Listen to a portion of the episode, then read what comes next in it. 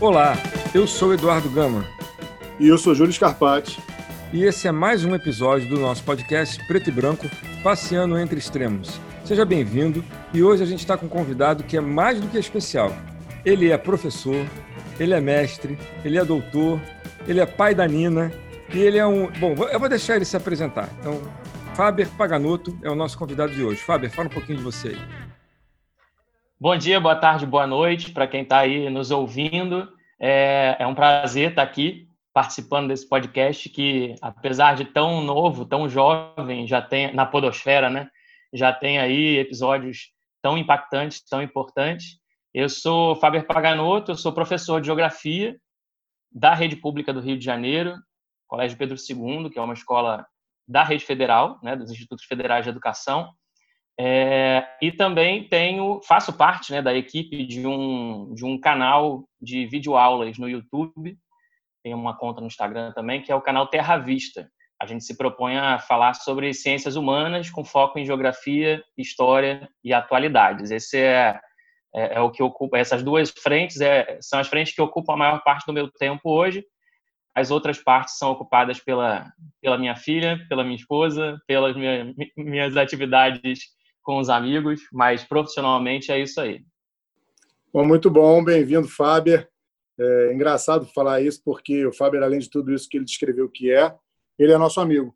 A gente admira ele como, como amigo, óbvio, mas ele está convidado aqui principalmente pelo profissional que a gente sabe que ele é, é, em função da relação que a gente vem estabelecendo há bastante tempo. Então, obrigado por ter aceitado participar e por trazer muito do que você já divulga por aí, compartilha por aí através de outras formas, em sala de aula e no teu canal Terra Vista, é, para contribuir aqui para o nosso podcast.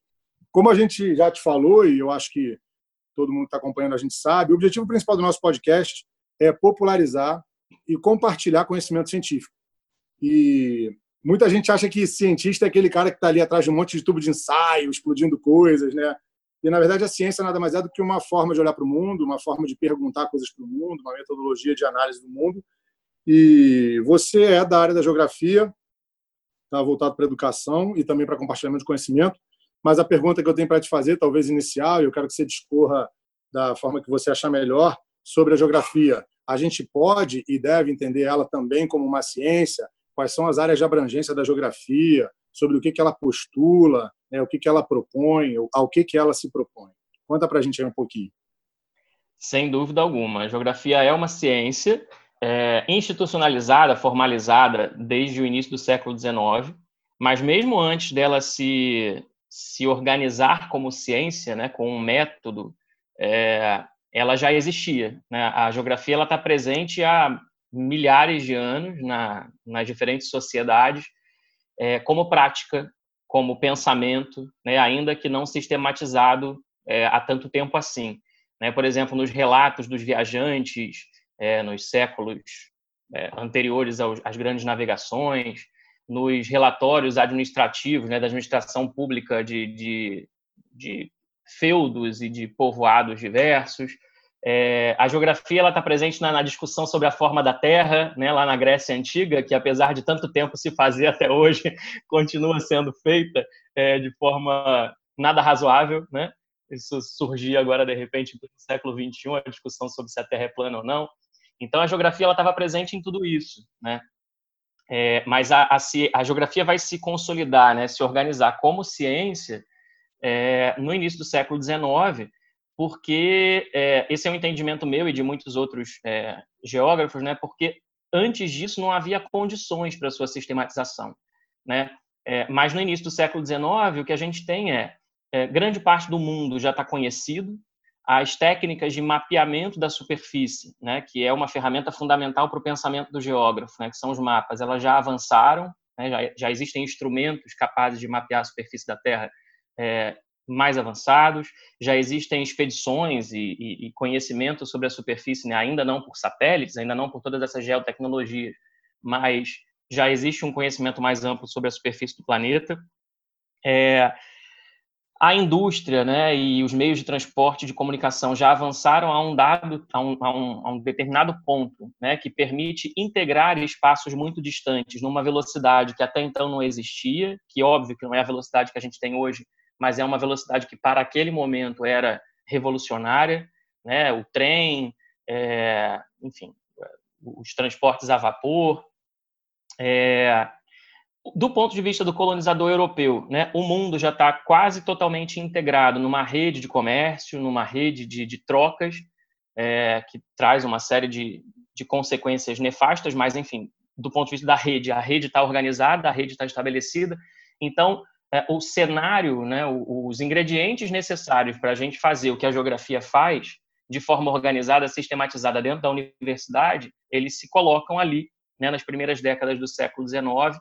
É, ah, um, um, outro, um, um, outro elemento importante dessa conjuntura: os estados nacionais eles estão consolidados.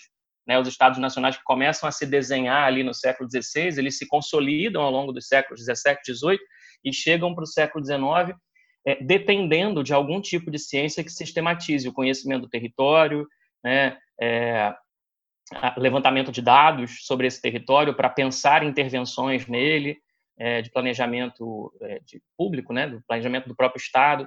Então, tudo isso junto no início do século XIX cria um ambiente favorável para é, formação da ciência geográfica. Né? E aí você falou, né, o que, que a geografia estuda? É, a geografia, ela, ela, muita gente vai dizer, a geografia estuda tanta coisa que talvez seja uma ciência um pouco arrogante, né? Você abre um livro de geografia escolar, por exemplo, você tem lá clima, relevo, você tem a própria cartografia, mas você tem também dinâmicas da população, você tem lá questões de comércio, da política, é, enfim. Parece que a geografia é metida besta e quer se meter em todas as outras áreas. E o que eu costumo dizer, e mais uma vez, isso não é uma fala minha isolada, né? isso é, é algo que eu não sei se é consensual, mas que um número cada vez maior de geógrafos é, converge para esse pensamento, que o que define a geografia não é o que ela estuda, mas o olhar que ela lança para aquilo que ela estuda. Né? Então, ao longo de quase todos esses, é, é, esses mais de dois séculos, né, que a geografia existe organizada, sistematizada, uma pergunta permeou a, a, a existência da geografia, que é o que, afinal, é a geografia e o que, que a geografia pensa, né? qual é o objeto de estudo da geografia. E existem tantos paradigmas dentro da geografia que é muito difícil, ou foi muito difícil por muito tempo, você, de forma simples, sistema, é, é, definir isso, né? O que, que é o objeto da geografia. Hoje existe um, um, uma ideia é, mais ou menos consensual dentro da academia é, da geografia, seja no Brasil, nos Estados Unidos, na França, enfim, nas principais escolas da geografia mundial, é, de que o que define a geografia e a diferencia como ciência das outras ciências é a investigação da lógica espacial dos fenômenos. Né? Então, uma pergunta que norteia a investigação geográfica, porque a, a ciência, no final das contas, é isso, né? é, é um, a tentativa de responder as coisas com base em algum método. É, a pergunta que norteia esse método, essa investigação da geografia, é por que as coisas estão onde estão? Né? É, então, assim, eu tive um professor na, na universidade, na, na, minha graduação, que ele, ele dizia: se a, a história é a ciência que estuda o porquê do quando, a geografia é a ciência que estuda o porquê do onde.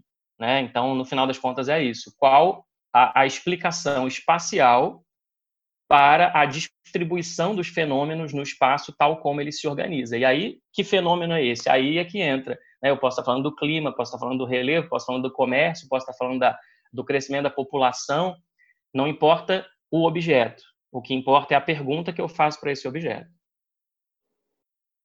Fábio, deixa eu te perguntar então uma coisa, já, já que você está apresentando a geografia desse jeito, eu assim, com meu olhar de físico né, mais pragmático, que gosta de é, compartimentalizar coisas às vezes, eu sei que isso não é o melhor processo para se fazer com todas as coisas, né? mas algumas vezes ele é bom, ele é útil, ele funciona.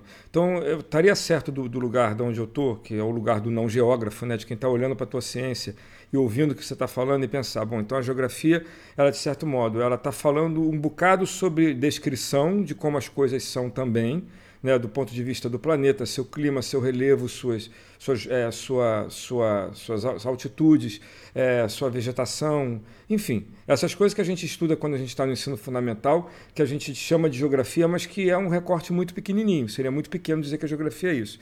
Então a gente tem essa parte mais descritiva, talvez, e um pouco explicativa até de porque as coisas são daquele jeito, mas não exatamente isso que você está falando, né, de por que são como são. E essa outra parte que você está dizendo, que é a parte em que existem as interações humanas e as relações humanas e como elas afetam, como é que elas é, deixam esse espaço da maneira como esse espaço está. Estou te perguntando, são duas perguntas na verdade. Uma é se eu posso fazer esse, esse tipo de, de interpretação mais leiga, né? se eu posso entender a geografia como sendo parte de uma descrição né, de coisas que estão ali e parte de como é que essas coisas sofrem a, a interferência da sociedade, né, como é que essas coisas sofrem a interferência das relações humanas, a, a, dos interesses humanos, dos interesses da política, é, enfim, como é que essas coisas se reorganizam, se, se sofrem essa influência. Essa é uma pergunta. E a segunda, falando especificamente do Rio de Janeiro, quando eu olho para a nossa cidade, e você fala dessa questão de por que, que as coisas estão onde estão, é, eu olho para a nossa cidade e vejo peculiaridades que eu não vejo em outros lugares, por exemplo. Né? É, a gente aqui está tudo muito misturado, por exemplo. Né? A gente consegue encontrar, vamos pensar em, em, em questões econômicas, pessoas que estão com uma condição financeira muito alta, muito do lado de pessoas que têm condição financeira muito mais baixa, né? quase de miséria, fazendo quase que parede com parede. E eu não acho, eu não consigo ver isso como sendo um padrão, vamos dizer assim, que é uma coisa que se repete com facilidade. É, o que, que a gente tem de peculiar na nossa cidade, que a gente ficou com essa distribuição espacial, que ela é meio assim, meio, quando você olha bem de cima, é tudo muito costurado e assim, tem de tudo um pouco em, em espaços muito pequenos. Né? É isso. Bom, vamos lá, responder então por partes. A, a sua primeira pergunta, eu acho que é é, é, exatamente isso aí, né? Existe muito de descrição na ciência geográfica por muito tempo, né? A geografia era isso, como prática, a geografia era isso, era a descrição da paisagem, a descrição é, do que eu estou observando, né? É, mas se eu paro nisso, eu não chego a fazer geografia de fato, né? A geografia ela está muito mais na, no entendimento do porquê que eu estou vendo isso, né? Isso que eu estou descrevendo. É, se eu fico apenas na descrição, eu não estou fazendo geografia. Eu faço geografia quando eu começo a fazer perguntas e investigar que processos naturais ou sociais produziram essa paisagem que eu estou descrevendo. Né? Então, é, você falou sobre os, os, os, grupos humanos, né, as sociedades influenciarem e transformarem o espaço, mas existe também um movimento oposto, né? Até que ponto a, as sociedades é, se formam, da forma que se formam, influenciadas também pelo conjunto de elementos que estão ali dispostos é, pela própria, pelos, pelos próprios processos da natureza. E também existe uma lógica espacial por trás disso. Né? Por exemplo, é, não tem vulcão e terremoto na mesma proporção em qualquer, qualquer lugar no espaço mundial. Existe uma lógica espacial que a geografia vai investigar e aí acaba enveredando pelo campo da, da, da geologia, né, da geofísica, para explicar esses fenômenos, mas o olhar geográfico do porquê daquela distribuição ainda que seja um fenômeno físico, né? Ao mesmo tempo que esse aspecto físico, por exemplo, de uma região que você tem é, muitas erupções vulcânicas, isso permite o desenvolvimento de solos absolutamente ricos é, em minerais e isso permite que ali, por exemplo, você desenvolva uma sociedade agrícola muito bem sucedida, diferente de um outro espaço onde a, a geografia física não favoreceu esse tipo de, de atividade. Então, é, existe uma influência do espaço sobre como a sociedade se organiza e uma influência da sociedade reorganizando esse espaço natural. Né? Para citar um, um, outro exemplo, né? eu falei agora dos vulcões e tal. Você estava falando da cidade do Rio de Janeiro, e aí essa figura me veio à, mente, né? cabeça. Eu estou lendo um livro agora, um livro que eu comprei, eu estava na graduação ainda, e ele ficou ali namorando, me namorando na estante durante muito tempo, e agora finalmente eu, tô, eu peguei ele para ler é um, um, livro que fala, o nome do livro é América Latina, as cidades e as ideias. É, e é um livro escrito por um historiador, mas ele em muitos momentos acaba é, descrevendo, né, e de alguma forma entrando aí na, na, lógica da geografia, descrevendo o processo de organização das cidades na América Latina. E aí uma diferença fundamental que existe entre as cidades espanholas e as cidades portuguesas no período da colonização é exatamente a, a influência do espaço físico. Os portugueses, diferente dos espanhóis, preferiram escolher para sediar as suas cidades, né, para implantar as suas cidades, as primeiras, é, sítios, né, terrenos que favorecessem a defesa. Então, os portugueses geralmente escolheram áreas altas, né, colinas, áreas é, soerguidas acima de uma planície, né, de uma área mais, mais aplainada, para que você pudesse criar cidades fortificadas no alto de um, de um, de um, de um relevo proeminente. Enquanto os espanhóis preferiam terrenos mais planos. E isso influenciou, por exemplo, a organização das cidades. As cidades, cidade do México, Lima, é, é, enfim, as principais capitais né, do que acabaram se tornando países independentes na América Espanhola, são cidades que têm um, um plano de organização urbana muito muito parecendo um tabuleiro de xadrez, né, de quarteirões quadriculados, assim, em volta de uma praça muito ampla, uma praça central, enquanto cidades como Rio de Janeiro, Salvador, São Paulo, que foram erguidas no topo de colinas, elas têm ruas muito tortuosas, porque a geografia física né, daquele terreno impõe um certo desenvolvimento do espaço, do, do, espaço humano, da ocupação daquele espaço pelos grupos humanos, que não pode impor ali um plano de tabuleiro, né, um, um, um, ruas que façam, façam uma organização em, em perpendicular, né, em quadradinhos e retângulos. Então, a própria forma física das áreas originais das cidades do Rio, de Salvador, quando comparadas com é, Buenos Aires e tantas outras, elas são muito diferentes por conta dessa influência do espaço físico e das relações do, das sociedades com esse espaço. Né? Então, acho que, não sei se eu respondi aí a sua primeira pergunta. É, em relação à segunda, é, por que, que o Rio de Janeiro tem tantas peculiaridades nesse sentido de, de parecer uma coxa de retalhos, né? do ponto de vista das, das classes sociais, dos grupos sociais que ocupam o, o território. É, e aí, de novo, é o espaço físico que vai ajudar a gente, o espaço físico, claro, e o que a gente faz com ele, que vai ajudar a gente a entender isso. Uma cidade como São Paulo, por exemplo, é, que se organizou, apesar de, de ter um relevo também sinuoso, ela tem colinas menos é, proeminentes do que a do, do, do espaço aqui do Rio de Janeiro, é uma cidade que possibilitou um crescimento radial. Né? Existem as áreas centrais, Nessas áreas centrais, você tem infraestruturas né, historicamente é, implantadas mais desenvolvidas, mais é, sólidas, mais adequadas para atender as demandas da população, e à medida que você vai se afastando, essas infraestruturas vão ficando mais precárias e você acaba tendo ali uma população de menor renda que pode pagar para viver naquele espaço. Então, ainda que você tenha um enclave ou outro, uma favela ou outra nas áreas mais centrais de São Paulo, são Paulo é uma cidade que, se você circula nos bairros mais nobres e você não sai desses bairros mais nobres, você pode passar toda a sua existência ali sem enxergar a pobreza mais explícita. Né? Os grandes aglomerados subnormais, as grandes favelas, a maior parte delas está nas periferias. O Rio de Janeiro, não. O Rio de Janeiro ele tem encostas bem marcantes nas áreas centrais, e essas encostas elas foram ocupadas por populações de menor renda, sobretudo a partir do início do século XX, porque essas encostas não interessavam aos grupos mais abastados. Né? Por mais que você hoje tenha, em certas partes do Rio de Janeiro, né, enormes casas super é, de, de, populações super endinheiradas em, em, em, áreas elevadas e em encostas voltadas para o oceano, algumas delas, é, no início do século XX você não tinha esse interesse. Né? As populações de maior renda ocupavam as áreas mais baixas e as populações de baixa renda ocupava o que sobrava para elas. O que sobrou por muito tempo foram os cortiços. E aí, quando há aquele processo de remodelação do espaço urbano, né, na reforma Passos e a remoção dos cortiços, essa população não vê outra alternativa se não ocupar essas encostas. Por qual motivo? Porque se ela fosse para longe, ela ia depender de uma infraestrutura de circulação que não havia, ou que havia de forma precária. Então, como estar próximo do meu trabalho, como estar, como estar próximo dos serviços que eu preciso no meu cotidiano, se eu não posso mais viver no cortiço porque ele foi removido e se eu não posso pagar por um terreno na área baixa da cidade. Eu vou ocupar as áreas de encosta. E aí a gente acaba tendo essa geografia que favorece ver a diferença social. A gente enxerga, não é que aqui é mais desigual do que em outras cidades, mas aqui essa desigualdade é mais visível, porque a geomorfologia, né, a geografia física do terreno da cidade favorece essa visibilidade. Legal tu trazer isso.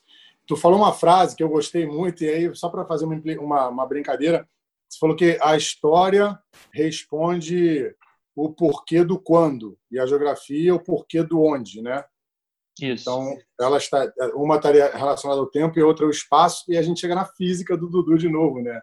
Que junta tudo isso, a ideia de espaço e tempo. Lá depois o Dudu vai explicar para a gente que tudo isso, no final das contas, é uma coisa só, tanto na física, a ideia de espaço e tempo, como na, na Constituição, e aí eu vou falar dentro do processo civilizatório, que talvez esteja é, olhando de um, de um lugar de fora, tanto da história quanto da geografia, e você fez uma abordagem aí falando do relevo do Rio de Janeiro, da influência que o relevo do Rio de Janeiro tem na ocupação do território, na distribuição e ocupação do território. Você falou de interesses é, de classes A e B, quais eram os, os interesses. A e B não, não no, no, sentido de classificação de classes, mas sim de classe X e Y. Né? Uma classe que ocupou o primeiro território pegou uma, uma zona que entendia como mais privilegiada e as outras classes que estavam ali basicamente já desde o início para atender essas classes mais privilegiadas ocuparam o que era possível próximo para facilitar o seu acesso. Quando você começa a falar disso tudo, de maneira objetiva, na descrição, eu acho que mais o município do Rio de Janeiro, né? porque quando a gente pensa em estado do Rio de Janeiro, tem outros relevos para, para os interiores do estado do Rio de Janeiro que talvez sejam menos é, acentuados do que a costa. A costa do Rio de Janeiro tem uma característica muito específica, que é essa junção da montanha com o mar. Né?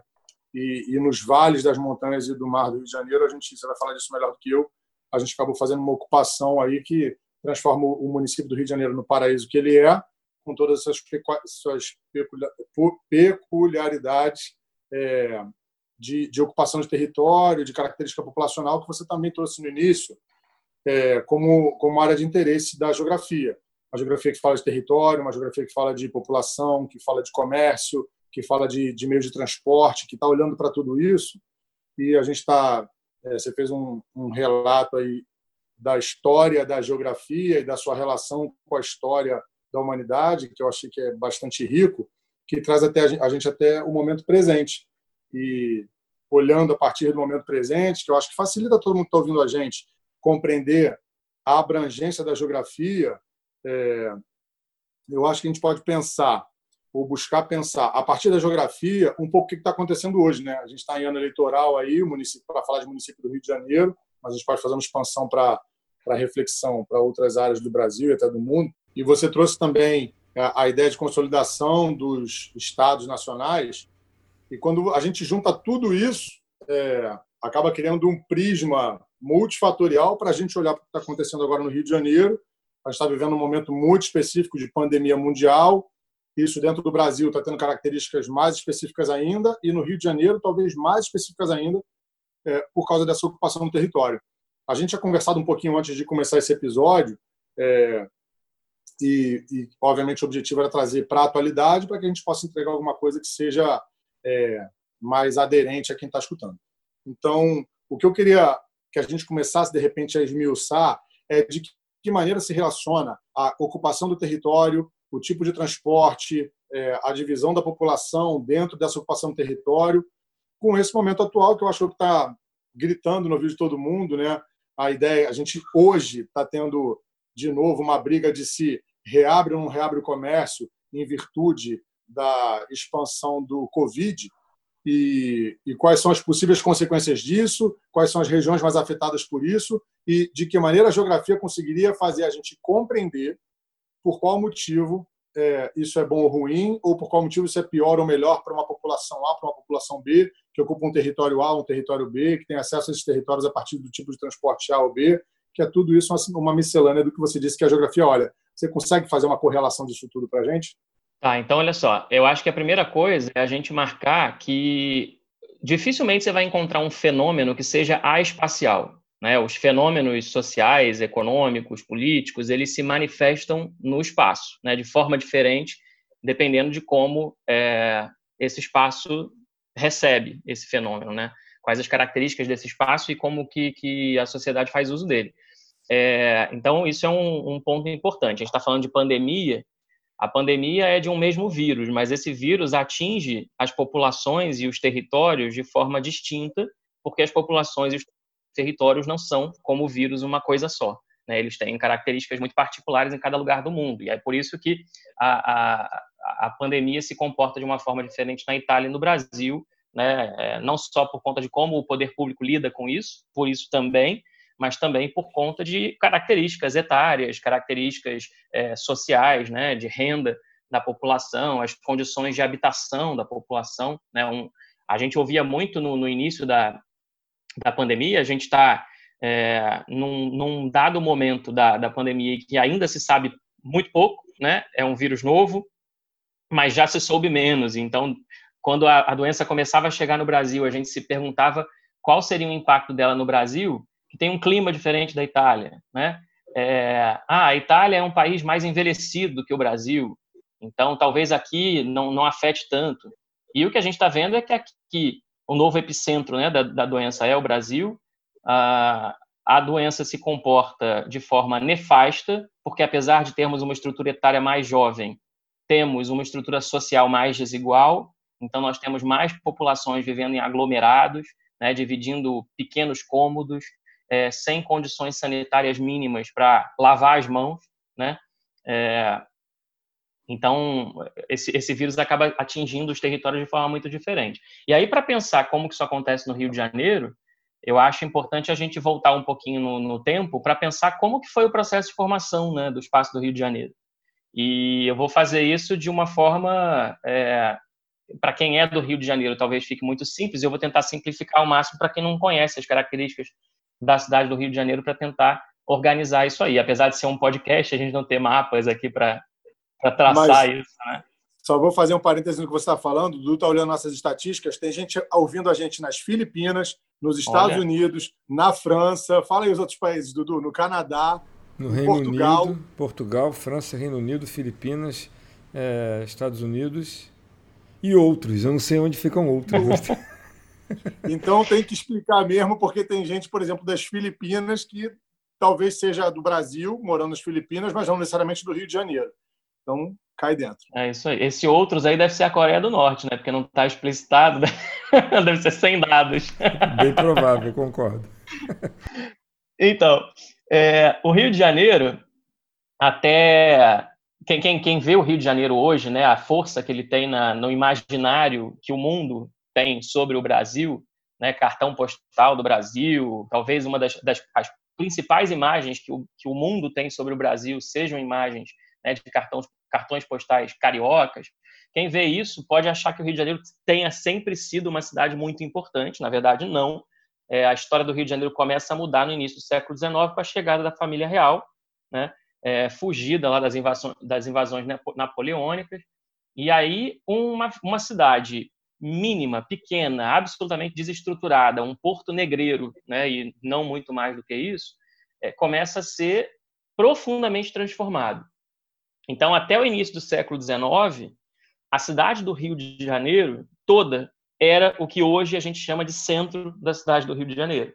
Né? Então, para quem é do Rio de Janeiro ou conhece o Rio de Janeiro, a cidade terminava onde tem ali hoje o Sambódromo, né, ali na Praça 11. Dali para dentro era um imenso mangue, né, uma área alagadiça, um pântano, né? Toda aquela região ali da que hoje é a Cidade Nova, o entorno da, da rodoviária Novo Rio, é, a Praça da Bandeira, né, que alaga não é por acaso, toda aquela região era um grande pântano, né? Um pântano que foi ao longo do século XIX aterrado à medida em que a cidade ia crescendo. Então, até o início do século XIX, a cidade do Rio de Janeiro como um todo era o centro, o que hoje a gente chama de centro, e o que você tinha fora disso era o que a gente chamava de subúrbio. Né? Subúrbio é um conceito espacial, embora ele tenha assumido uma conotação social ao longo do tempo, né? a ideia de subúrbio é um lugar onde mora o pobre, o subúrbio não é um conceito social na origem, é um conceito espacial. Subúrbio é o que está fora da cidade, é o que está fora da área urbana principal. Então, você tinha o Rio de Janeiro, essa área que a gente hoje chama de centro, e os subúrbios, que eram pequenos povoados, né, pequenas ocupações né, populacionais do território mais extenso do Rio de Janeiro, mas que eram economias rurais. Né? Botafogo, Laranjeiras, por exemplo, eram áreas rurais do Rio de Janeiro, com pequenos é, povoados ali que eram os subúrbios. Né? Se você lê livros do, do, do, Machado de Assis, que relatam o final do século XIX no Rio de Janeiro, ele se refere a Laranjeiras Flamengo, Copacabana como subúrbio do Rio de Janeiro, e isso hoje para um carioca é muito estranho de ouvir, né? que a gente está acostumado a falar que Madureira é subúrbio, mas ninguém chamaria é, bairros mais nobres como a Gávea de subúrbio. Mas eram, né? Da mesma forma que a Gávea já foi subúrbio, Madureira hoje não é mais. Do ponto de vista espacial, toda a cidade já, já se unificou, né? já virou uma mancha urbana só, então não existe esse suburbano, esse, esse lugar fora do urbano para caracterizar Cascadura, Campo Grande, não existe mais. Mas, enfim. E aí, ao longo do, da segunda metade do século XIX, essa cidade foi ganhando é, mais importância, mais estruturas, mais população, e então ela foi é, se espraiando, né? ela foi como uma mancha de óleo, ela começou a se espraiar. Esse movimento de ampliação do tecido urbano da cidade do Rio de Janeiro do final do século XIX e ao longo do século XX, ele vai iniciar um processo que até então existia muito pouco, que é um processo de segregação social. Ou seja, a gente começa a ver, no final do século XIX início do século XX, o início de um, de, de um desenho dessa cidade com, as, com mais ou menos com a cara que a gente tem hoje, em que você consegue, ainda que você tenha favelas, né, que produzam um tipo de mistura nisso, você tem áreas nobres e áreas pobres muito bem delineadas.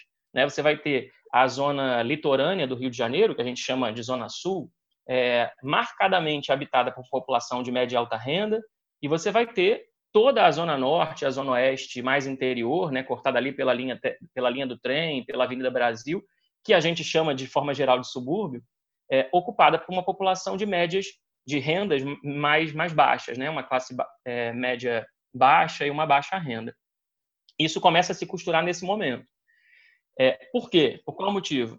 Porque quando a cidade era só aquilo que a gente chama de centro, você tinha a casa do pobre e a casa do rico parede com parede. A cidade era muito pequena, né? você não tinha uma, uma separação de, de bairros né? pobres e bairros nobres. Isso começa a se costurar com o processo de expansão mais amplo da cidade. E aí, é nesse momento em que a cidade ganha mais população e mais tamanho que começam a se implantar as primeiras infraestruturas de deslocamento dentro dessa cidade, deslocamento mecânico, né? É, trem e bonde. Bonde no início não vai ser mecânico, vai ser puxado por burro, né? Por cavalos, mas em um dado momento eles começam a, se, a ser mecanizados, né? A, a ser eletrificados.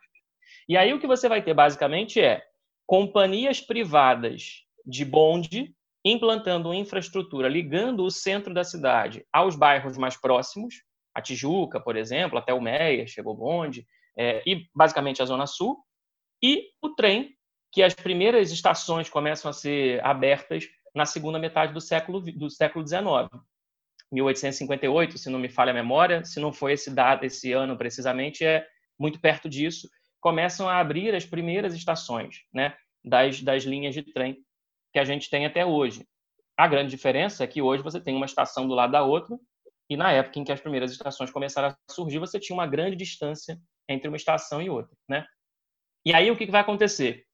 As, é, os, os transportes por bonde que eram ofertados por empresas privadas e sem subsídio do Estado, eles permitiam deslocamento entre áreas suburbanas e o centro por um alto custo.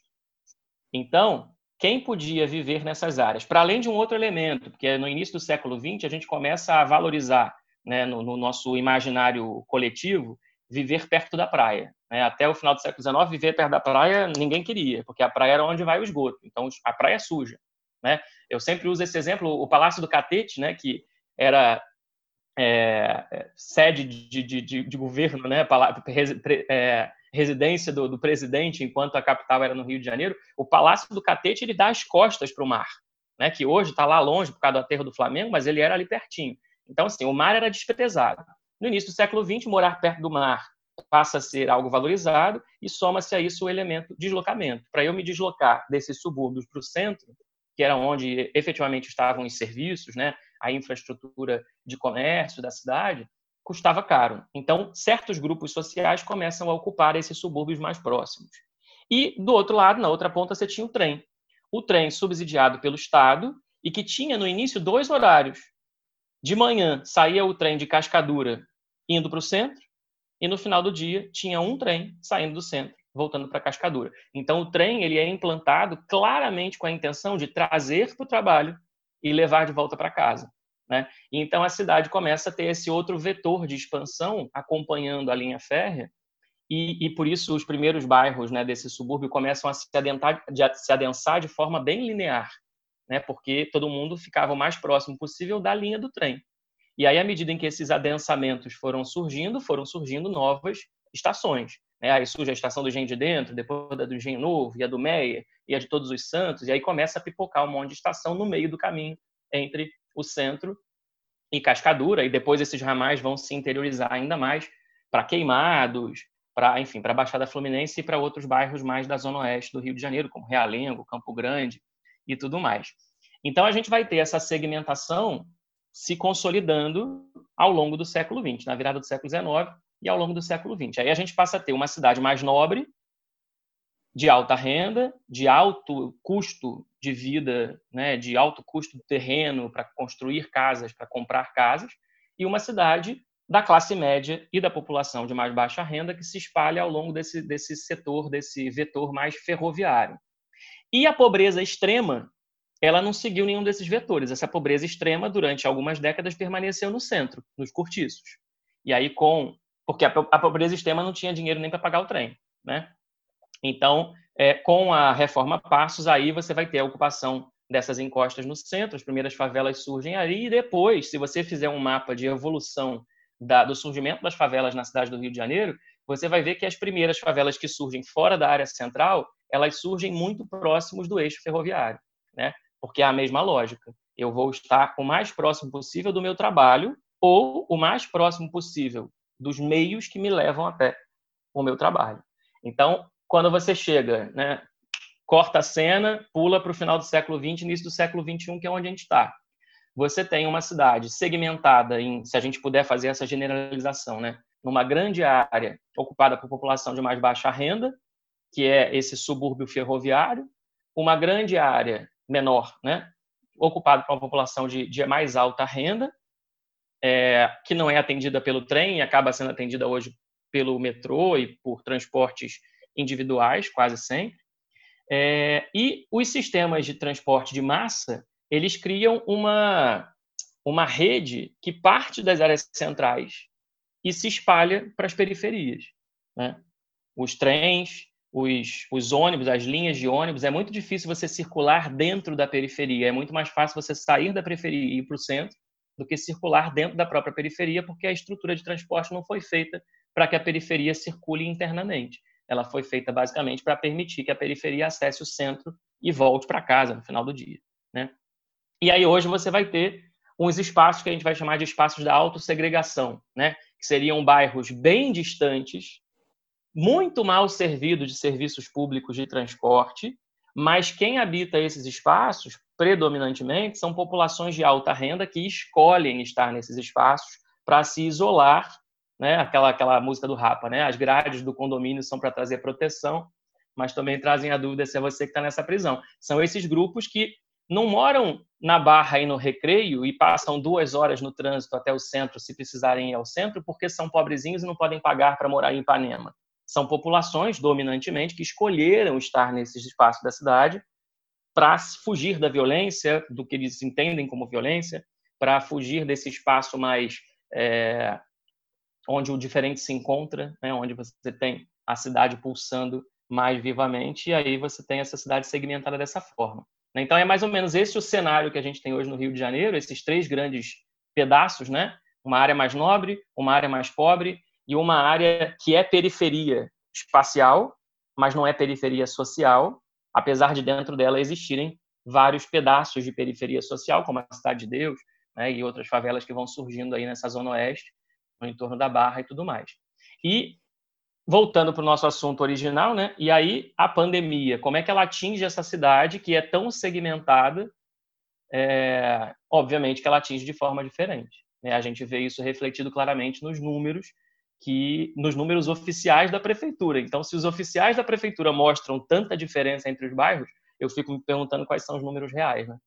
Fábio, eu gosto muito do jeito que você explica, porque você coloca numa cronologia que, pelo menos para mim, assim, eu vou construindo a historinha na minha cabeça e eu vou visualizando desde quando você não tinha nada até quando você tem o que tem agora. Então, assim, é muito é gostoso ouvir a tua explicação porque ela é didática e ela me ajuda a construir uma imagem é, que me faz compreender melhor.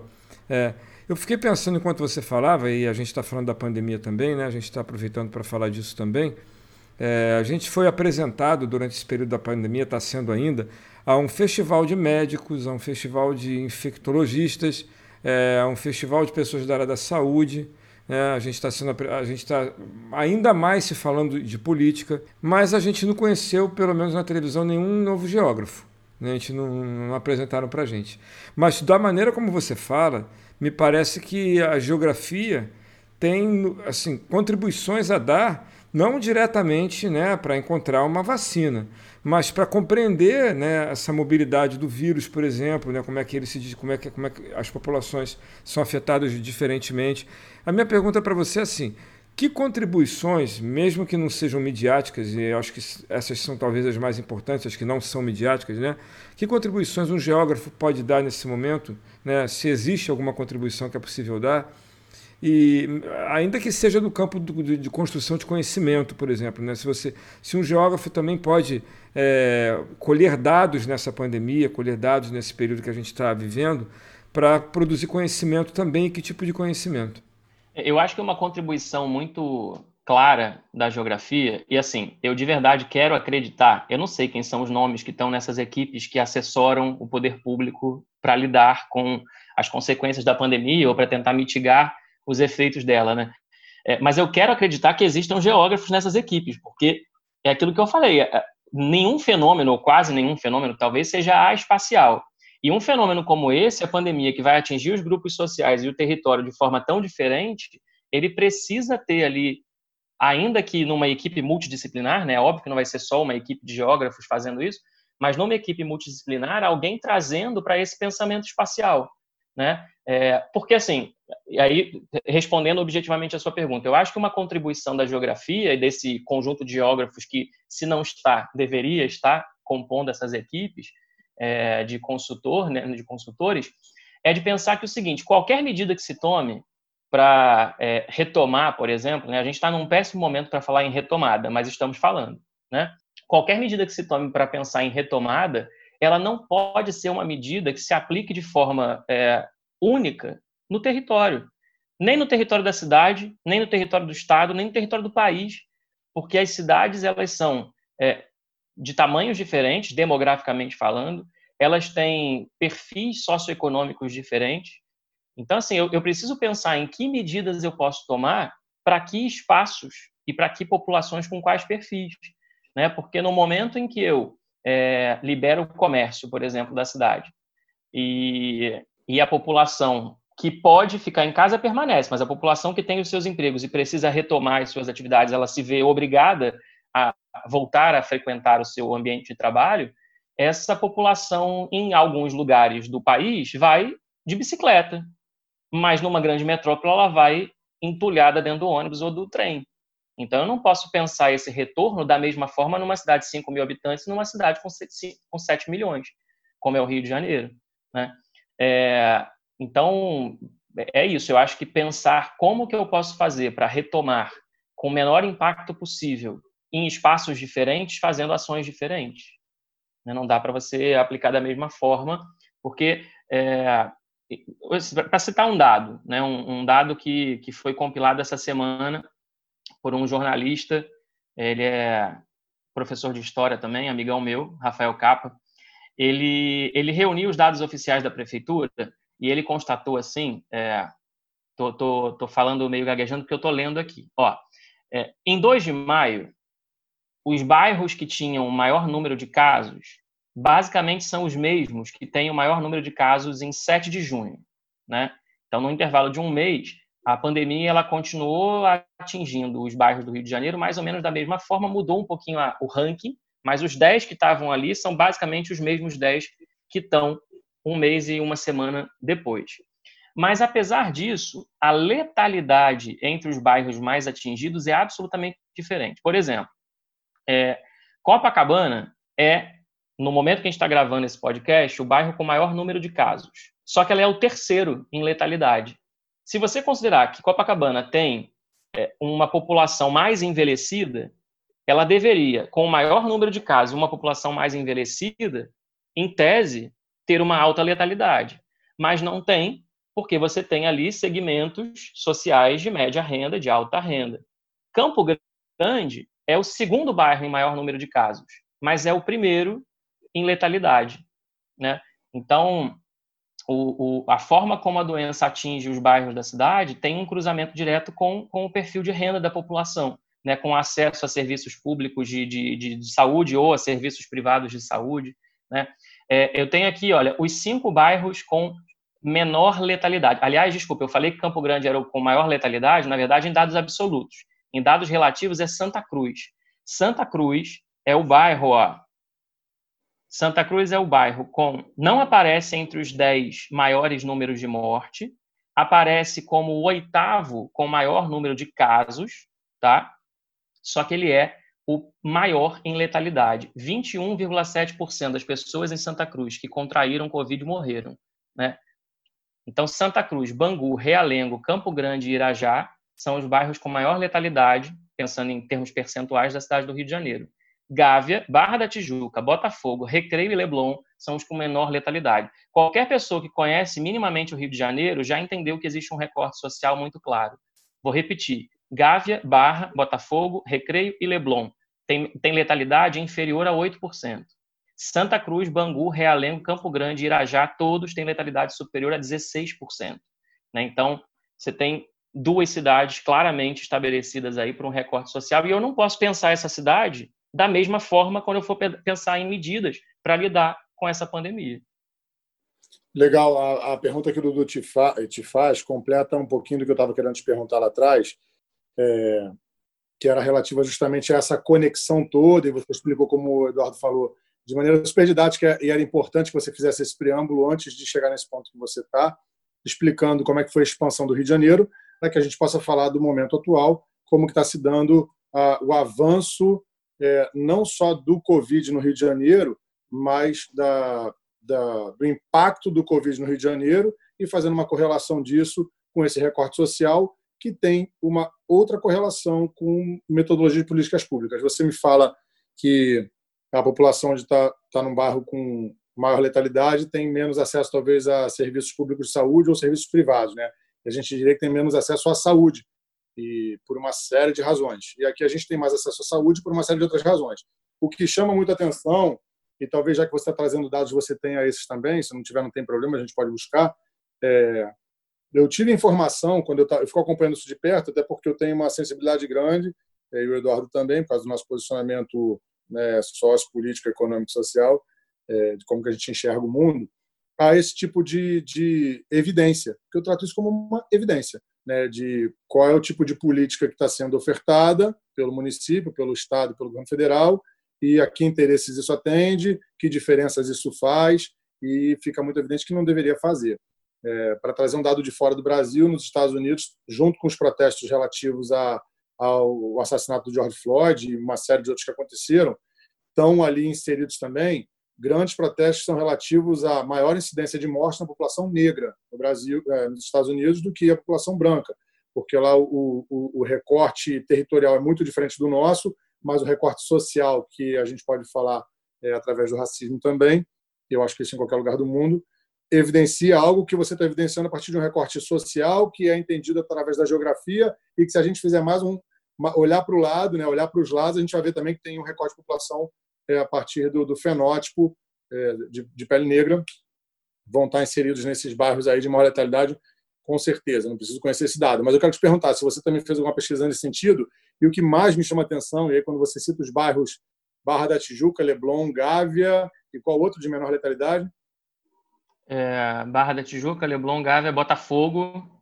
e Recreio dos Bandeirantes. No momento em que foram lançados os hospitais de campanha, que supostamente seriam hospitais que estariam atendendo a população em situação emergencial, isso seria uma oferta do governo do Estado, é, eu lembrando aqui de cabeça, tenho a sensação de que os hospitais de campanha foram montados quase que basicamente nesses bairros que você citou, pelo menos a maioria deles. Isso foi o que chegou a mim. Talvez você possa me corrigir e eu ficaria feliz de ser corrigido e triste de ser confirmado nesse momento. Tu tem algum dado nesse sentido? Eu vou te deixar bem triste, então. No momento que a gente está gravando o podcast, só tem quatro unidades inauguradas, de um total de nove, se não me engano, que estavam previstas é, para o início do mês de abril, e depois para o início do mês de maio, e depois para o final do mês de maio, e até hoje só quatro foram inauguradas. Quais são elas? Uma de administração da prefeitura, no Rio Centro.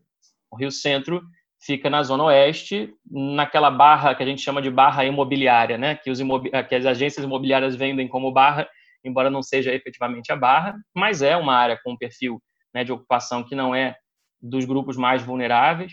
E o Rio é... Centro fica exatamente geograficamente entre a Barra e o Recreio, né? É, exatamente. Em Curicica, se eu, se eu não me engano, o bairro exatamente é Curicica. Você tem uma outra unidade administrada por empresários do outro lado da calçada desse hospital, no Parque dos Atletas, na Barra. Então, você tem dois muito próximos um do outro, um da prefeitura e um administrado por um consórcio de empresas. Um outro também administrado por um consórcio de empresas na Lagoa Barra, que fica no Leblon, na, na, Estrada Lagoa Barra, que fica no Leblon. E o único que foi inaugurado, administrado pelo governo do estado, no Maracanã, na Grande Tijuca. Então, assim, você não tem efetivamente nenhum hospital de campanha montado nas áreas mais vulneráveis da cidade do Rio de Janeiro. Ou faltou. Um ge... Faltou um geógrafo, né? Como você disse, provavelmente faltou um geógrafo ou faltou vontade política, interesse político não, de atender até... essas populações. Existem até, no plano, existia um hospital em São Gonçalo, Nova Iguaçu, se não me engano, enfim, foi previsto, mas eu, eu fico me perguntando se é um mero acaso que as obras que atrasaram, os consórcios que foram interrompidos, se eles são os que atendem às áreas mais periféricas, né? É aquilo que você falou. Eu, eu, eu quero acreditar que, mas provavelmente eu vou ficar muito triste quando eu confirmar que não é mero acaso, né? Fábio, eu tenho acompanhado né, a, a questão da, da, da, de vulnerabilidade de algumas populações com relação à, à infecção pela Covid. Né? Não só pela infecção, como pela letalidade também. Né? E, e em um podcast especializado em em dar notícias sobre esse período de quarentena, que eu gosto muito de acompanhar porque é um pesquisador bem conceituado que fala nele e são, ele dá dados que a gente pode buscar e são dados realmente que reproduzem a realidade. Ele comentou que as populações indígenas elas são muito vulneráveis. Eu, eu fiquei pensando, esses povos indígenas, que são os povos originários que estavam aqui quando a gente né, foi meio invadido aí pela, pela Europa, e, e esses povos ficaram muito suscetíveis a todo tipo de doença que, que os europeus trouxeram para o nosso continente. Né? E eu, isso tem alguma correlação em eles serem povos que estão, nesse momento, também mais fragilizados? Esse tipo de população tem alguma correlação? É uma coincidência? Ou o que, o que a gente pode falar sobre isso? Qual é o olhar que vocês têm sobre isso? Então, nesse caso específico, como o coronavírus, né, o Covid-19, é uma, uma um vírus novo, não tem relação com essa questão do, da, da, do processo de colonização, né, da, da da dizimação de populações pelo contato com o vírus que já era conhecido né, do europeu e para o qual o corpo do europeu, o organismo do europeu já estava é, preparado é, e que atingiu de forma completamente desastrosa, devastadora, a, as populações nativas das Américas quando eles chegaram. Não, não dá para estabelecer uma relação porque o vírus é novo, né? ele é novo também para qualquer grupo, né? para qualquer etnia, para qualquer pessoa no mundo. Né? Só para trazer um dado, é, eu não sei se isso já foi atualizado desde quando eu peguei essa informação mais cedo, mas é, havia, no momento em que eu busquei essa informação, 2.463 casos de Covid-19 entre povos indígenas, em 37 povos diferentes, com um total de 207 óbitos. É, só que é isso. Por que, que a letalidade está tão significativa? Por que, que tantos grupos né, é, indígenas estão se colocando tão vulneráveis? diante de um vírus novo. E aí a, a resposta para isso, é, ela se aproxima muito da, das, das, situações de vulnerabilidade que a gente vinha falando até agora dos grupos mais periféricos que ocupam grandes metrópoles. Né? Claro que guardadas as devidas proporções, mas é, os indígenas vocês vão ter, são povos que têm um conjunto de hábitos marcados por coletividade, né? então você tem moradias coletivas, você tem compartilhamento de utensílios pessoais, então isso facilita a propagação do vírus, né? É, você não tem é, é, água encanada, né, para você, enfim, muito embora você possa usar outro, outro, outra forma de acesso à água, você não tem ali o sabonete e água encanada para você higienizar mãos sistematicamente, para os povos mais isolados, sobretudo. É claro que existem povos indígenas bastante integrados a, a, aos ambientes urbanos, mas para os povos mais isolados e mais tradicionais, você tem hábitos né, que os torna mais vulneráveis. Além disso, condições sanitárias né, de acesso a tratamento, de acesso a medicamento, de acesso à internação. É, então, o, o, o, que vai explicar isso não é, como por exemplo, a gente já teve em outros momentos da nossa história, né, quando os, os americanos começaram a ocupar, os estadunidenses né, começaram a ocupar o oeste dos Estados Unidos e entregavam cobertores infectados por varíola como presente para os indígenas e eles morriam em massa porque não estavam preparados para aquele vírus, mas os, os, os, colonizadores estavam. Nesse caso, o vírus é novo para todo mundo, mas atinge principalmente os grupos sociais mais vulneráveis socialmente. E nesse caso, os indígenas estão na mesma situação, é, guardadas as devidas proporções, mas na mesma situação que as populações mais vulneráveis das grandes metrópoles. É, então, de certo modo, né, a, manutenção da cultura indígena, que é tão importante né, nesses, é, nesses povos originários, também é, de certo modo, é, facilita a, a, a, o nível de infecção, né? De, de, de alguma maneira. Exatamente. E para os povos mais, mais integrados aos ambientes urbanos, a infecção ela vem pela, pela própria circulação desses povos, desses grupos dentro da cidade. Para os povos mais isolados, a, o vetor de transmissão desse contágio são os, os, os oficiais do Estado, né, que através é, da, das, das missões lá do, do, da FUNAI, sei lá o nome oficial que dá para isso, mas que vão visitar lá esses, esses povoados para levar medicamento, para levar o que for, e leva também o vírus.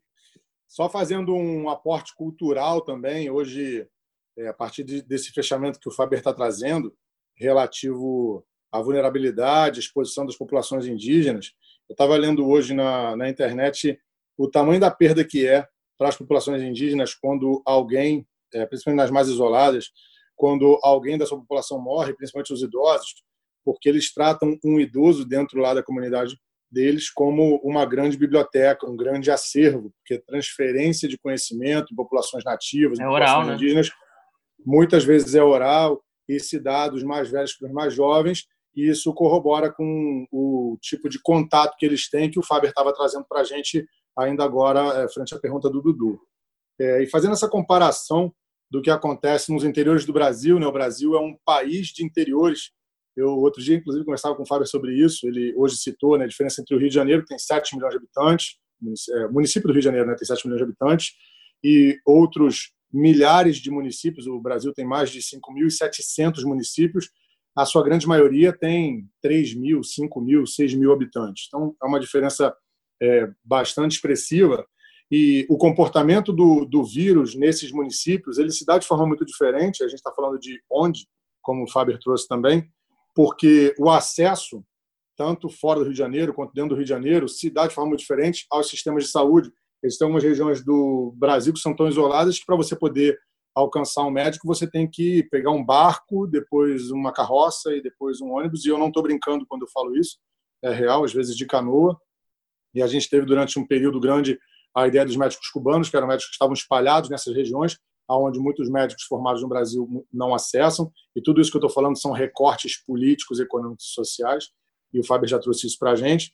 E aí, a, a, frente ao que a gente está falando muito do município do Rio de Janeiro, e eu quero dar ênfase nisso porque é uma coisa que me afeta muito, e como já disse nesse podcast, a gente está em ano eleitoral, o Rio de Janeiro vai votar no seu prefeito e nos seus vereadores esse ano de novo, e é importante a gente conseguir ter muita clareza do que, que a gente quer de um prefeito e no vereador na hora que a gente vota, e o que a gente quer é muitas vezes baseado no que falta, é, olhando para o fenômeno do Covid no Rio de Janeiro, trazendo os recortes que você já deu para a gente, e com, essa, com esses links externos de populações mais isoladas, e o Rio de Janeiro tem, de forma diferente, também populações que têm mais e menos acesso, é, e entendendo que ainda assim né, um bom geógrafo teria conseguido prever que os locais que precisariam de mais hospitais de campanha foram justamente os locais onde não ocorreram os hospitais de campanha, pelo menos ainda, é, como é que é a visão do Faber, geógrafo, é, sobre esse, essa problemática da distribuição de solução a partir da, da, geografia, mas a tua opinião pessoal,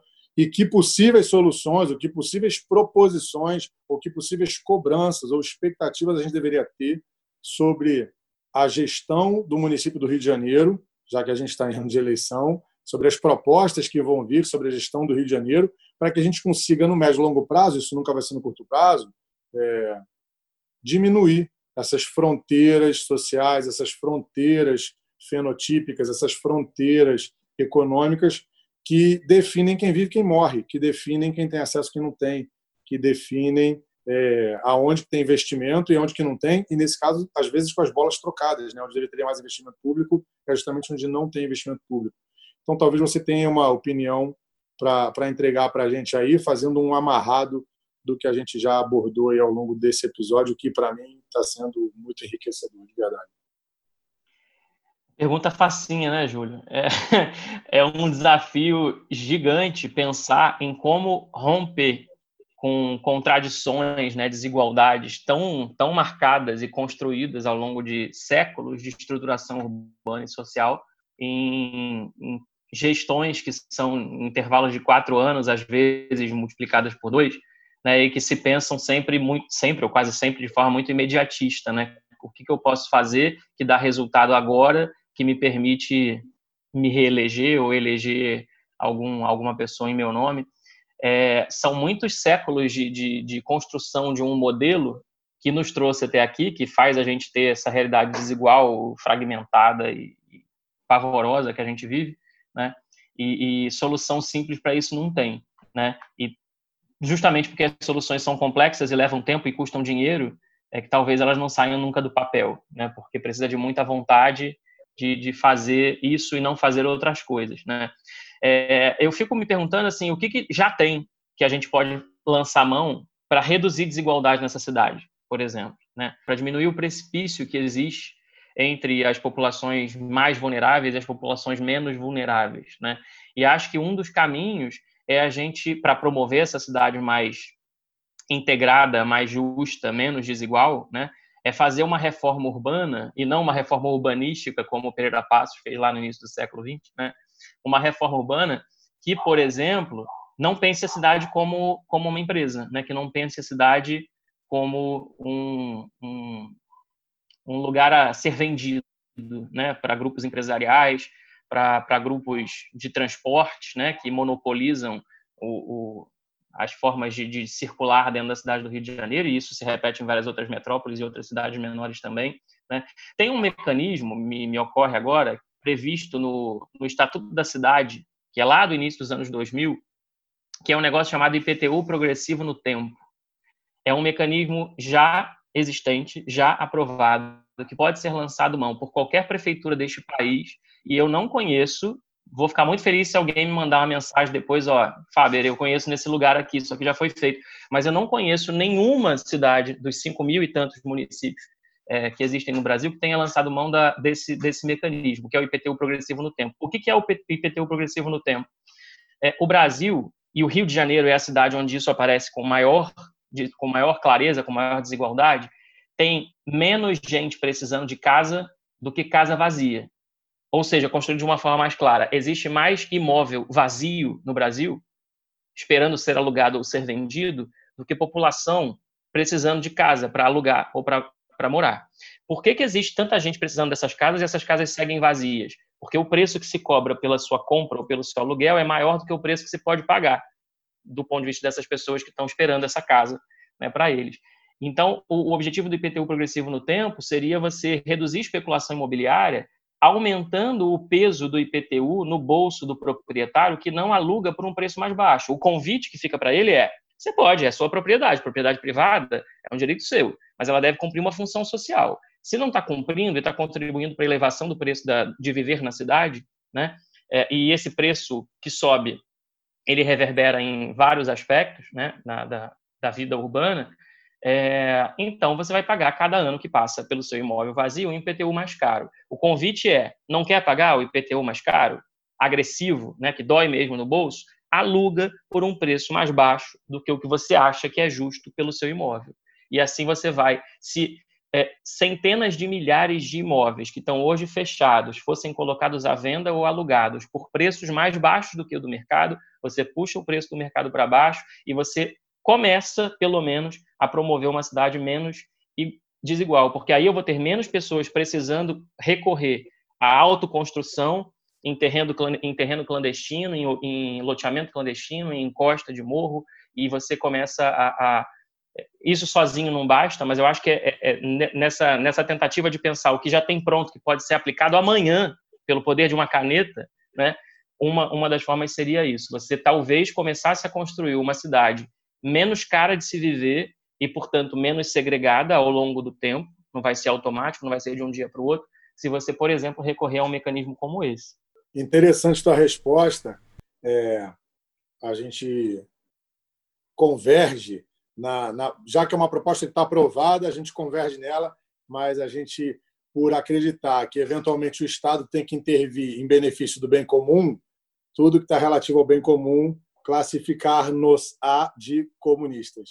É, essa tua resposta é uma resposta bem comunista, né? Mas é ótimo, eu acho maravilhosa, eu vou ficar com, com isso como proposta real.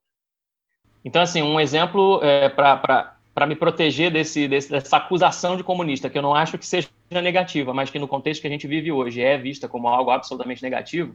É, Nova York, que não fica em Cuba, nem fica na Coreia do Norte, nem na Venezuela, né? fica nos Estados Unidos, usa de mecanismos semelhantes a esse, né? Talvez uns até mais agressivos, que eu não vou lembrar o nome oficial que eles dão, mas basicamente os imóveis, os, os empreendimentos imobiliários residenciais hoje, né, em algumas áreas dentro da cidade de Nova York, precisam é, vender um percentual das suas unidades a preços populares. Então, imagina o que seria isso no Rio de Janeiro. Uma construtora, uma, uma, uma imobiliária, é, é, uma, é, eu sempre confundo construtor com, empre... com, com é, incorporador. Com incorporador, exatamente. Ele vai construir lá um prédio na, em Botafogo. Não vou nem pegar a Gávea, Leblon, para não, não abusar muito. Em Botafogo. E aí ele constrói lá um prédio em Botafogo com 10 andares, 4 unidades por andar, ele tem, portanto, 40 apartamentos para vender. Tem um percentual desses 40 apartamentos que ele vende pelo preço que ele quiser, mas existe um percentual que ele tem que vender por preços populares para permitir que populações de menor renda habitem aquele espaço, para você evitar construir uma cidade de extremos, de áreas muito pobres, áreas muito ricas, segregadas. Só para fazer um paralelo sobre isso finalizar minha fala, o programa Minha Casa Minha Vida no Brasil propõe algo parecido com isso. Né? Eu trabalho com construção civil, sou construtor e incorporador, né? e por isso eu sabia te responder a sua dúvida, mesmo sem você ter deixado ela clara. O Minha Casa Minha Vida propõe que você lança um prédio e 70% das unidades você é obrigado a vender até um valor X. Qual é o problema disso? Você, a maioria dos construtores incorporadores acabam levando isso para áreas é, mais suburbanas, né? mais é, fora do eixo onde os, o, as propriedades, os terrenos são têm um valor mais elevado e, e, e acabam mantendo o, a mesma questão. Para isso teria que haver também uma uma imposição do Estado no preço dos lotes e dos terrenos é, na, na, negociação do valor. Eu, como construtor incorporador, trouxe os empreendimentos Minha Casa Minha Vida para uma área de Jacarepaguá, que é uma área que tem um, um porte mais nobre né, dentro do, do contexto da ocupação do território do Rio de Janeiro.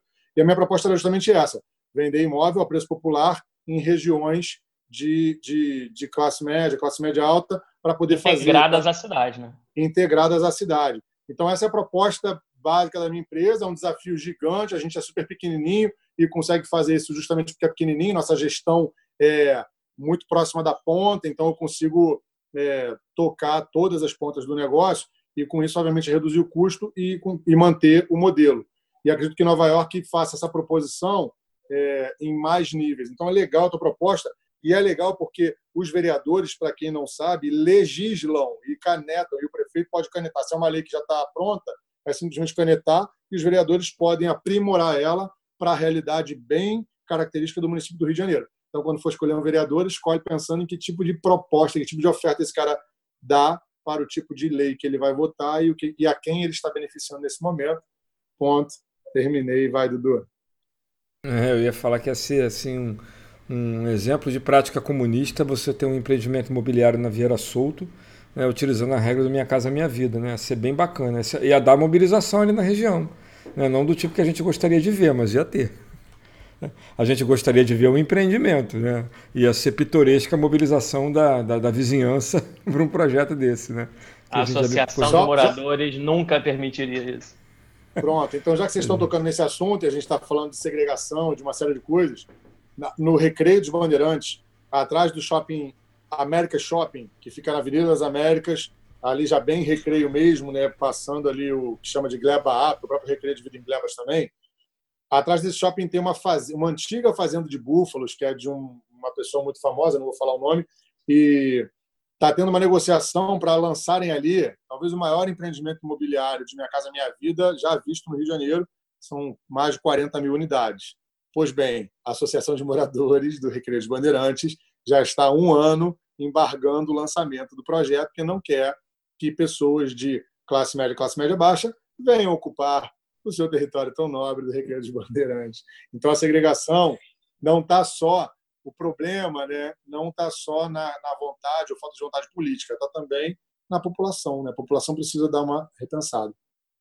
A Associação de Moradores de Ipanema fez um movimento fortíssimo para impedir, ou para tentar impedir, porque não conseguiu, a construção de uma estação de metrô no bairro, para trazer pobre. Você imagina uma, um empreendimento que vai colocar o pobre vivendo ali. Isso nunca vai sair do papel num país como a gente vive.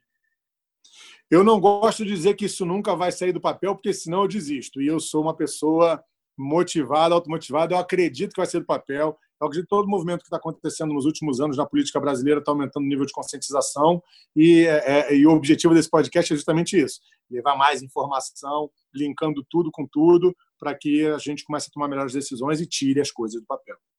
Maravilhoso. Fábio, a gente está indo para o finalzinho do nosso papo. Eu queria te fazer uma pergunta sobre o teu canal, que você falou no começo, quando você se apresentou, do Terra Vista. É, você falou que você prepara o material junto com com um professor de história, né, e vocês tratam de conteúdos assim ligados com questões atuais também. Né? A minha pergunta é a seguinte: uma das questões que tem afetado, a gente trabalha no mesmo colégio, né, Fábio, no Colégio Pedro II, e uma das questões que nos afetam e tem afetado muito a rede pública de ensino com relação a esse momento da, do isolamento social é que a gente não, não, consegue entender como é que a gente vai oferecer é, ensino à distância quando a gente sabe que as estatísticas de acesso a, a a canais digitais, a internet para a maioria dos nossos alunos, ou uma boa parte dos nossos alunos, né?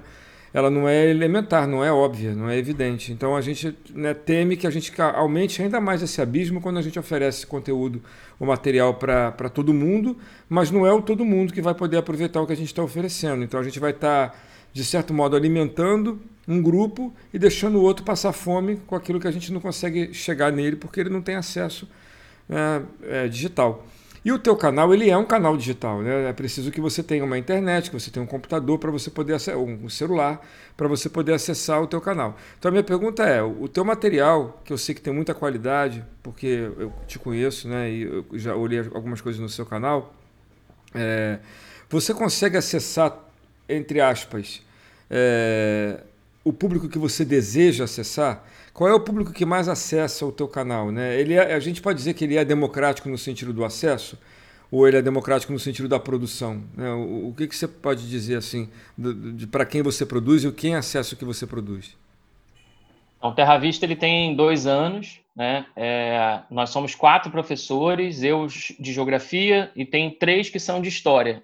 Eu estou, por enquanto, sozinho na equipe lá na área da geografia, sendo que um desses três de, de história, ele é também jornalista. Então, quando a gente pensou a estrutura do, do, canal, a gente pensou em dois produtores de conteúdo de história, um produtor de conteúdo de geografia e um que trouxesse conteúdos como serviços de educação. Assim, ele é um jornalista da área de educação, então que ele pudesse trazer informações para o aluno que está se preparando para o Enem, né, que é o foco principal do nosso, do nosso canal, o aluno de ensino médio, concluinte do ensino médio, é, como que se preparar para a prova do Enem, o que, que é a teoria de resposta ao item, que é a metodologia, né, que contabiliza os acertos e os erros do aluno, enfim. Então a gente pensou dessa forma, acaba que na prática a gente acaba fazendo coisas diferentes do desenho original. Né? É, sem dúvida é um canal digital.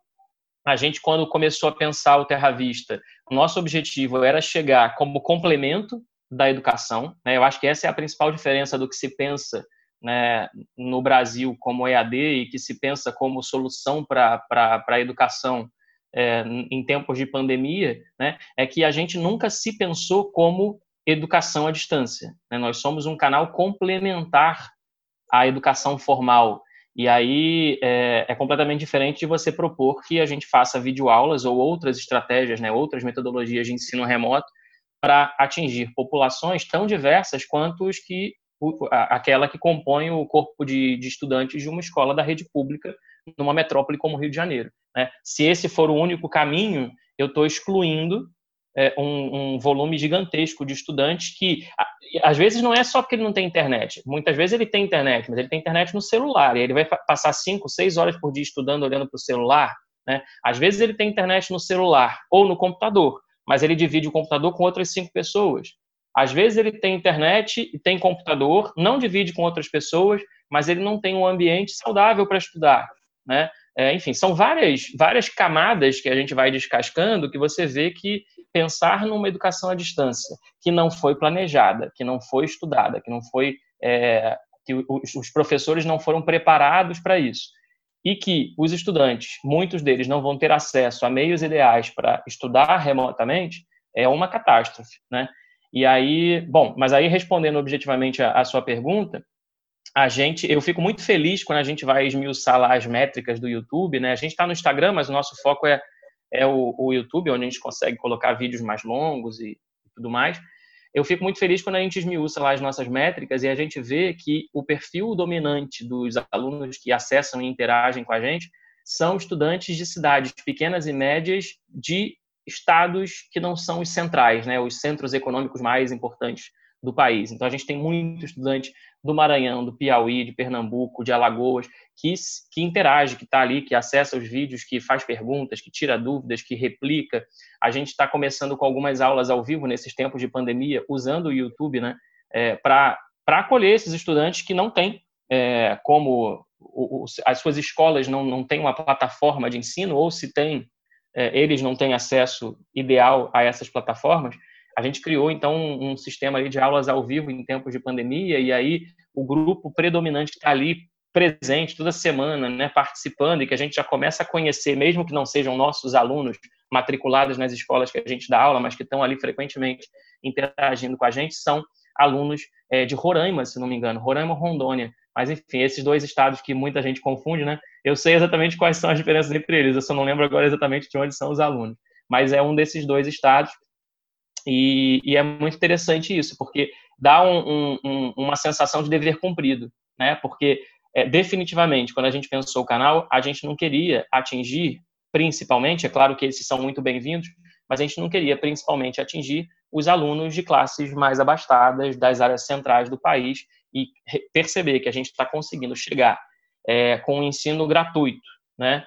É, complementar, de qualidade, para alunos que, mesmo R$ 29,90 para assinar um plano de aulas num desses portais de aulas à distância é muito caro, e aí a gente fica muito feliz. O meu sonho com o Terra Vista era que alguma grande empresa olhasse para o Terra Vista e falasse assim: porra, tem qualidade nisso aqui, né? isso aqui tá bom, é, vou financiar para desde que eles continuem é, oferecendo esse serviço gratuito. Então, assim, vou botar tantos mil reais por mês para esses caras produzirem muito conteúdo com estrutura de qualidade, com diversificação para outras áreas do conhecimento, enfim, mas que isso seja gratuito, que não cobre mensalidade de aluno nenhum, para que todo mundo possa ter acesso a isso da melhor forma possível. Esse é o meu sonho. É bastante comunista também. é. Mas tu percebe que todos os sonhos comunistas são sonhos bons, né? Se você se coloca é. numa posição de que comunismo nada mais é do que você está dizendo, distribuição do bem comum, seja ele imobiliário, seja ele bem de conhecimento ou qualquer outro bem, comunismo parece um troço muito legal. Estou quase virando comunista. Não sou, não. Estou é, quase virando. Estou gostando desse papo mesmo, estou achando bom. Fábio, eu quero agradecer muito a tua presença no, no, no, nosso, no nosso episódio. Dizer assim, né, que eu sempre impliquei muito com os meus amigos geógrafos, eu tenho muitos, né? Esse professor, a gente tem muito amigo de todas as áreas, né? que são aquelas áreas recortadas do conhecimento, né? Geografia, matemática, biologia, química. Então a gente conhece muita gente de muitas áreas. E eu tenho muitos bons amigos geógrafos. Eu sempre brinco muito, brincava, pelo menos até o episódio de hoje. Vou continuar brincando porque é brincadeira, né? Com eles dizendo assim, olha, a geografia, vocês falam de tanta coisa diferente que eu fico achando que a geografia é a arte de conseguir dar importância para aquilo que talvez não seja tão importante assim, né? Mas é óbvio que eu estava brincando, que tudo é uma brincadeira quando eu falo isso, né?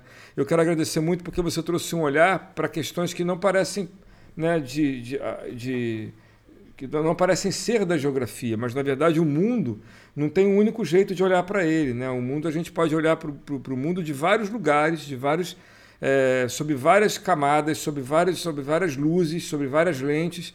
E a que você acho que você trouxe hoje para a gente, para mim, são muito relevantes, são, são assim essenciais. Que a gente sabe que existe esse olhar que, que se pergunta, né, por que as coisas estão onde estão.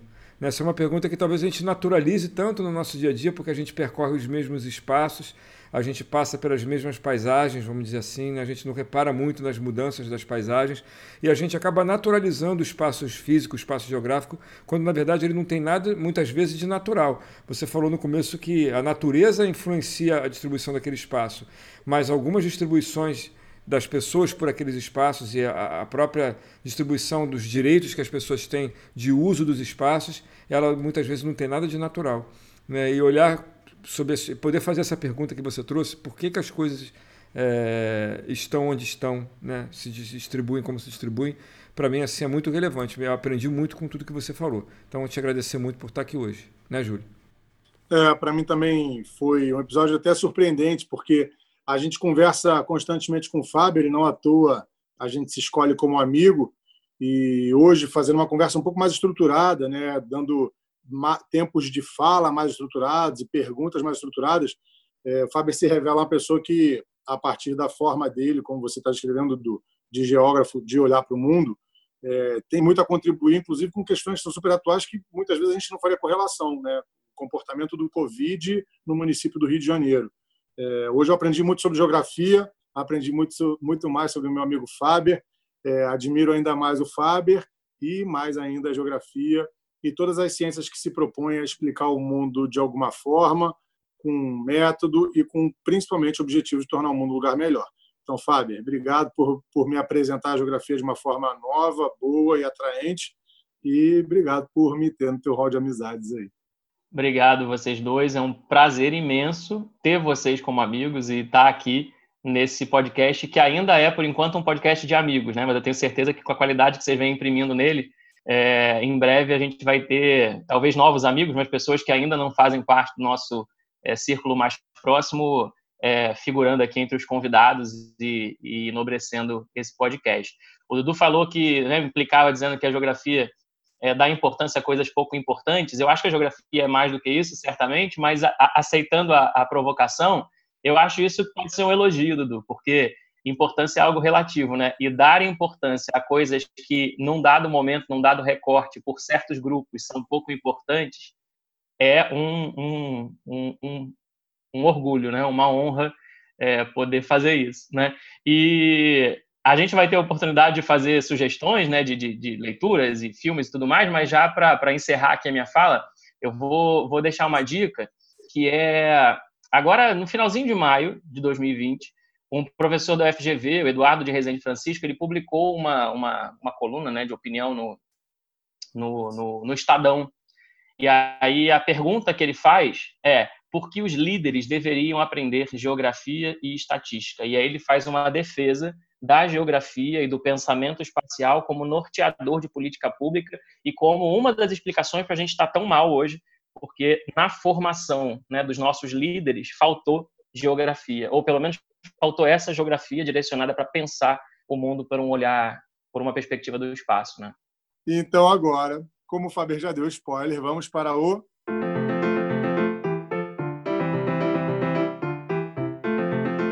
momento cultural o Faber está disposto aí a colocar a sua dica, e ele, como uma pessoa muito preparada, já com certeza está com ela na ponta da língua. Faber, quer começar? Vamos fazer diferente do convidado começa dando dica?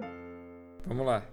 Vamos nessa. Então, a minha dica é a seguinte: existe um livro é, de um geógrafo que todo mundo que estuda geografia né, na escola nos últimos anos certamente gente já ouviu falar muitas vezes nas últimas décadas, né? É um geógrafo brasileiro, talvez o mais importante geógrafo brasileiro das últimas décadas, já falecido, Milton Santos. Ele publicou um livro no ano de 2000, faleceu no ano seguinte, é, é, chamado Por uma Outra Globalização.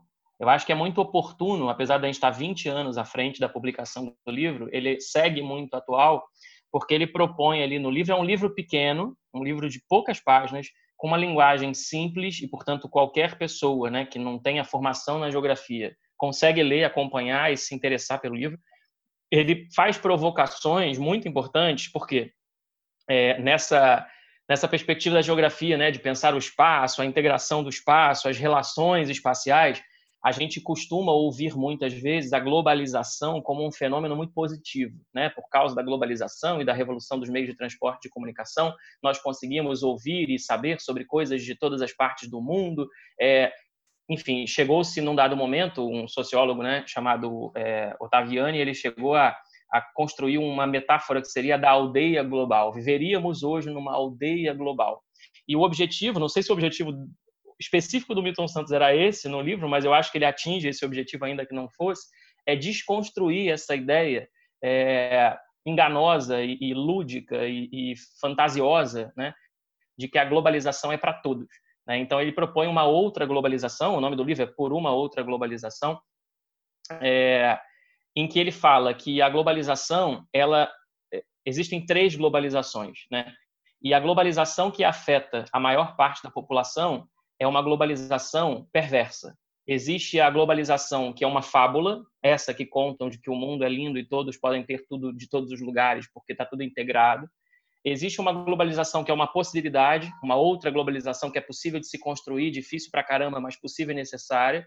E existe uma globalização que é que afeta de forma severa a maior parte da população e dos espaços do mundo, que é uma globalização perversa, que amplia a desigualdade, que aprofunda a distância, que, que mata a gente. Né? Então, é um livro que, apesar do tema duro, é um, um livro fácil, leve, simples de ler e absolutamente atual e necessário. Essa é a minha sugestão.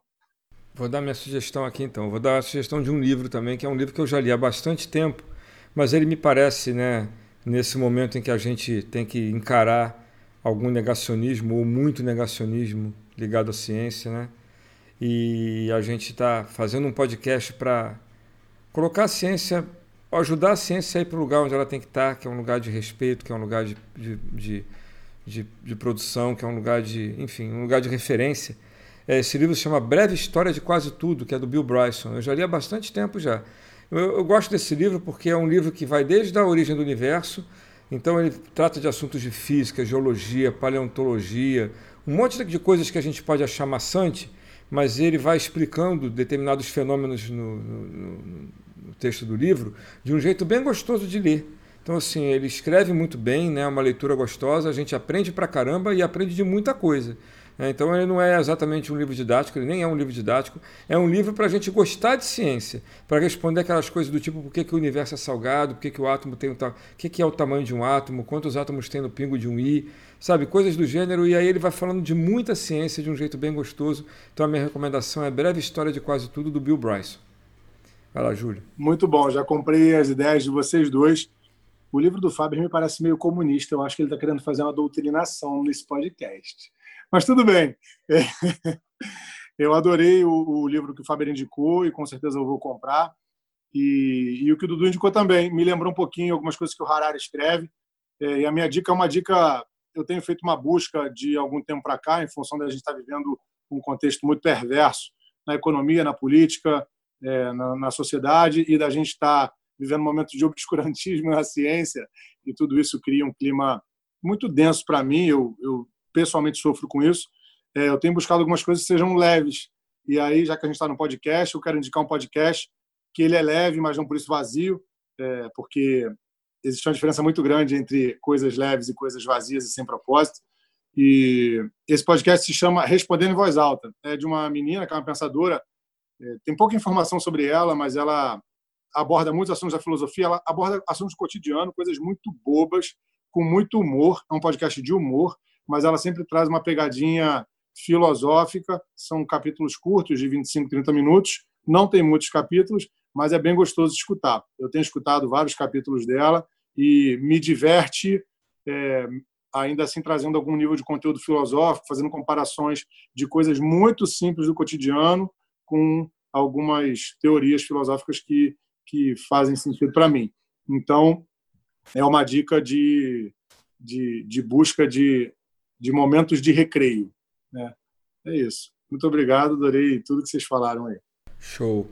Olha só, vamos dizer para o pessoal que está escutando a gente onde é que pode nos encontrar, mas eu tenho uma novidade hoje que a gente agora está com, com um endereço para encontrar o podcast, que eu acho que é importante, né? Então a gente vai dar também a, aqui onde é que você encontra é, as, as, os endereços sociais, vamos chamar assim, do nosso podcast, tá? Bom, eu sou Edu, Edu Gama no Instagram, arroba Edu Gama, tá?